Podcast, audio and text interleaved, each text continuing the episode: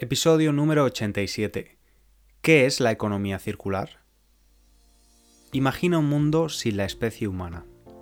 Los humanos no existen en este planeta. Nunca lo han hecho. Los animales, no humanos, son los reyes de la Tierra, y todo es extremadamente simple. No existen los basureros o vertederos, esos sitios donde los humanos abandonamos las cosas que ya no queremos creando grandes montañas de basura. No existe el concepto de vertedero porque en este planeta imaginado todo tiene uso. El desecho, la basura, de una especie es el alimento, la comida de otra. Una especie también puede ser el alimento de otra. No se necesita crear energía artificial. Es suficiente con la natural, el sol. Todo lo que nace en este planeta crece, vive y muere, convirtiéndose en el último periodo de su vida en nutrientes para la Tierra, contribuyendo a que el ciclo continúe. Podemos decir que la naturaleza es sabia, muy inteligente, y que ha creado un sistema con un equilibrio prácticamente perfecto. Volvamos a la realidad. Marzo del año 2022. La especie humana lleva unos cuantos miles de años en este planeta. Y se nota. Podemos notar su efecto. A mí no me gustan esos comentarios misántropos mostrando odio por la especie humana. Comentarios como los humanos somos lo peor o lo mejor que le puede pasar al planeta es que nuestra especie se extinga. Yo creo que, como todas las especies, los humanos somos increíbles, excepcionales. Somos la leche. Es verdad que cometemos y hemos cometido muchos errores, algunos todavía reversibles y otros irreversibles, que ya no tienen solución. Somos amantes del progreso. Casi nadie quiere dar un paso atrás y volver al modo de vida de hace cientos de años. La pregunta es, ¿es el progreso sostenible? Podemos mirar a la naturaleza como un buen ejemplo de sistema que encuentra un equilibrio? También, ¿podemos crecer y progresar sin sacrificar la economía? Estas preguntas son las que se plantea la economía circular, tema del que vamos a hablar hoy. Antes quiero recordarte dos cosas. La primera es que hoy es el último día para inscribirse en Español Ágil, mi curso online para estudiantes de nivel intermedio. Puedes encontrar más información en la web www.spanishlanguagecoach.com. La segunda es que en esa misma página puedes leer la transcripción del episodio y usar las flashcards de vocabulario. Ahora sí, empezamos con el episodio de hoy.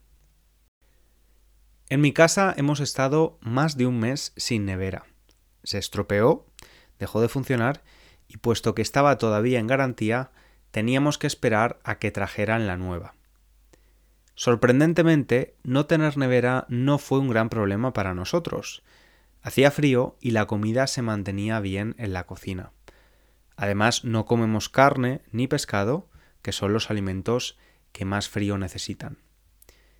El caso es que esta nevera, que tenía solo dos años de uso, terminó su vida útil, dejó de funcionar y la solución era cambiarla por otra nueva en lugar de repararla.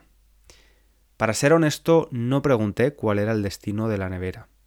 Quizás se fue directa a un vertedero con productos similares o fue a otro lugar donde pueden reutilizar o reciclar algunas de sus piezas. Este es solo un pequeño ejemplo de cómo funciona nuestra economía actual. La economía de usar y tirar, o economía lineal. ¿Pero qué es la economía lineal? Pues el modelo tradicional. Fabricamos productos y para ello se extraen materias primas. Se produce y luego se desecha, sin tener en cuenta las consecuencias medioambientales. La prioridad es el beneficio económico y los productos se fabrican con la finalidad de ser usados y tirados. ¿Por qué la economía circular puede ser una buena solución, entonces? Es un nuevo modelo de producción y consumo, mucho más responsable que el lineal. Tiene muy presente que las materias primas son finitas, o sea, que tienen fin, se acaban. Por esto es tan importante optimizar los recursos y hacer un consumo responsable de ellas. También tiene en cuenta que, obviamente, cuanto más producimos, más contaminamos en el proceso y en la eliminación de residuos. El ser humano siempre ha necesitado consumir una serie de recursos naturales para comer, para tener un techo, esta es una forma habitual de hablar de la vivienda, y para podernos desplazar de un lado a otro. Pero, ¿se nos ha ido de las manos? ¿Qué crees? Pues parece que durante muchos años no fuimos conscientes del impacto de nuestro ritmo de vida en el planeta y empezó a alimentarse el consumo rápido de usar y tirar. Ya no solo existe el fast food, también tenemos fast fashion. Esta industria de la moda rápida es un ejemplo muy muy ilustrativo de nuestros cambios de consumo en los últimos 15 años. Mira, la producción de ropa casi se ha duplicado desde el año 2000. Mientras que los consumidores compraron un 60% más de ropa en 2014 que en el 2000, solo conservaron las prendas de ropa la mitad del tiempo.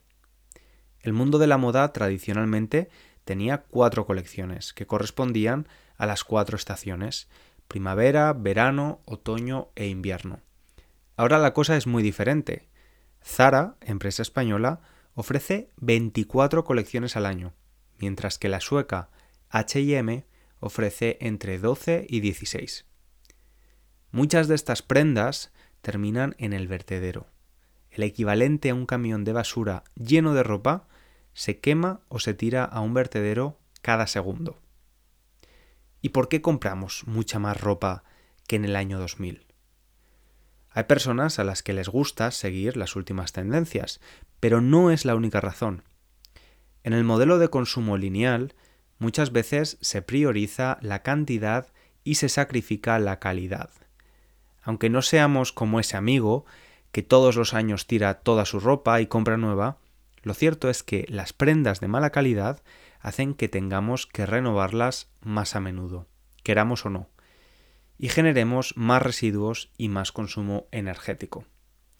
Por cierto, y hablando de esto, ¿soy yo al único al que un par de pantalones vaqueros o tejanos me duran como mucho un año? Es verdad que los uso mucho, pero me sorprende lo rápido que se desgastan. El otro día descubrí una tienda en Londres donde cuando te los compras tienes las futuras reparaciones de forma gratuita y de por vida. ¿No crees que sería una pasada, algo increíble, si las grandes cadenas de ropa ofrecieran algo así? Hasta ahora solo hemos hablado de lo malo, de cómo hemos creado una economía basada en la producción y consumo masivo. Pero tenemos que ser justos. En los últimos años también ha habido un esfuerzo por parte de los gobiernos, las empresas y los ciudadanos por mejorar la situación. Todo comenzó con una cierta conciencia sobre la importancia del reciclaje. Yo recuerdo que los primeros contenedores para reciclar materiales en España fueron los de vidrio. Después llegaron los de papel y los de plástico, aceite usado, ropa. Pero esto no es suficiente, como ya sabes. El reciclaje es solo una pequeña parte de la economía circular. En esta no solo reciclamos, sino que damos una nueva vida útil a esos productos. Obtenemos las materias primas, producimos el bien, lo consumimos y en lugar de tirarlo, lo reutilizamos y lo reciclamos. Es un sistema que alarga mucho la vida útil de los productos y las materias primas. A la larga, hace que se produzcan muchos menos residuos. En resumen, es un modelo mucho más sostenible. Se puede decir que de algún modo se inspira en los ciclos de la naturaleza, que es sabia, y en lugar de desechar, transforma. Piensa en un bosque. Nadie lo limpia, pero mantiene su equilibrio, ¿no? Las hojas que caen al suelo acaban formando parte del mismo y alimentando a la vegetación futura. Buenas noticias. En España, en solo un año, el mercado de segunda mano ha aumentado en un 25%. Son buenas noticias porque los españoles estamos cada vez más concienciados con darle una vida más larga a las cosas que compramos. Electrónica, libros, ropa, objetos para el hogar. Los españoles no solo somos más sostenibles que hace unos años, sino que también ahorramos unos euros con estas decisiones. Se dice que la economía circular se basa en el método de las 7 Rs, porque sus características principales comienzan por esta letra. La primera vez que yo oí hablar de las Rs fue en uno de mis primeros trabajos, después de acabar la universidad. Trabajé para una empresa que fabricaba tazas de café reutilizables. Esta es una de las Rs, de reutilizar. En España es muy poco habitual beber café para llevar, takeaway. Lo normal es beberlo en casa o en una cafetería. Pero en otros países sí es más habitual beberte tu café de camino al trabajo. Así que una taza reutilizable es una muy buena opción de sostenibilidad. La verdad es que la mayoría de tazas de cartón acaban en vertederos y no se reciclan. Otra de las Rs es de rediseño. El modelo de economía circular es plenamente consciente de que, como hemos mencionado antes, los recursos son finitos y hay que disminuir el uso de las materias primas para evitar que se agoten. Por ello, revisar los diseños tradicionales para adaptarlos a un menor gasto de recursos es uno de sus principios básicos. En definitiva, ser más eficiente. Otra característica importante es la reducción en el consumo. Para ello tenemos que ser muy conscientes de nuestros hábitos de consumo y nuestras necesidades reales. De este modo, elegiremos opciones más sostenibles. Aquí podemos hablar de comprar o consumir con cabeza. Precisamente una opción para consumir con cabeza es la reutilización. Ya hemos hablado del mercado de segunda mano en España. Consumir, por ejemplo, aparatos electrónicos reacondicionados. Son aparatos de segunda mano, pero como nuevos, con garantía. Si compramos productos tecnológicos reacondicionados, evitamos generar residuos y además alargamos la vida útil de algunos materiales bastante escasos. El reacondicionamiento nos lleva al siguiente punto con una R, la R de reparación o arreglo. No sé si tú también recordarás que hace años era muy habitual que cuando los electrodomésticos se estropeaban o averiaban, se llevaban a reparar. Entonces, siempre era más barato repararlos que comprar uno nuevo. Esto también ocurría con otras cosas, como los zapatos. Cuando se iban desgastando por el uso, se llevaban al zapatero para que los arreglara. En los últimos años, por el cambio de los hábitos de consumo, en España se están cerrando muchas tiendas de reparación de electrodomésticos y zapaterías. Aunque es triste, parece que muchos seguimos comprando cosas de usar y tirar. Muy relacionado con esto tenemos la renovación. ¿En qué consiste la renovación? Vamos a ver dos ejemplos. Imagínate que tienes un vestido desde hace tiempo y te has aburrido ya de llevarlo, pues probablemente con unos pequeños cambios te animes a alargar su vida útil. O por ejemplo, decides hacer unos pequeños cambios en esa cómoda, un mueble con cajones, que iba a tirar tu abuela para darle una nueva vida y que encaje con tu estilo. Tal vez la pintas o le cambias alguna cosa y te la quedas. Una vez apurado el ciclo de vida útil de un producto, ya podríamos pensar en reciclarlo y recuperar los materiales que nos pueden servir para otra función. De esta manera, permanecen más tiempo en el sistema de producción y consumo. Desde hace unos años parece que muchas personas tienen conciencia de esto, y esto hace que muchas empresas se estén sumando a esta conciencia social.